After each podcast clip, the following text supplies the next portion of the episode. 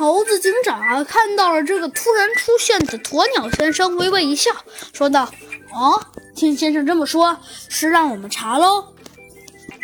啊，对，怎么啦？只见呢，猴子警长毫不给情面的对他的旁边两名警员说：“查，把他身上所有的东西都查掉。”可是，可是啊，让警察们失望的是啊，这个皮带里和兜里只有。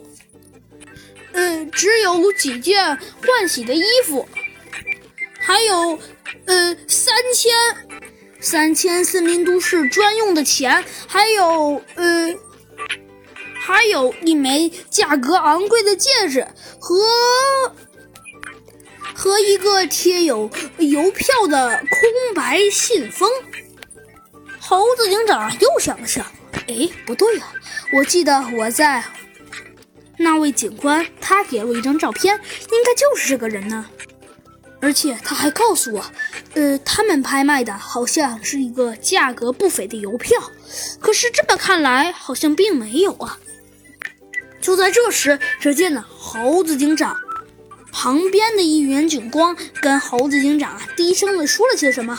猴子警长啊思索了呃半分钟，说道：“哎，对，你说的有理，要不？”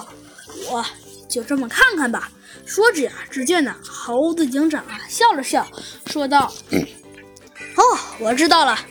你既然要向我们拍卖，你拍卖的东西我也已经知道了，是不是这个邮票？”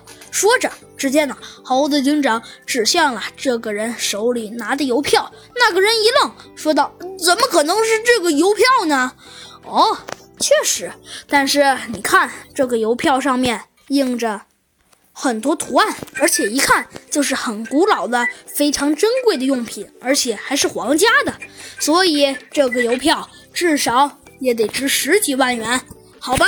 下面看来我们得对你做一些审问了。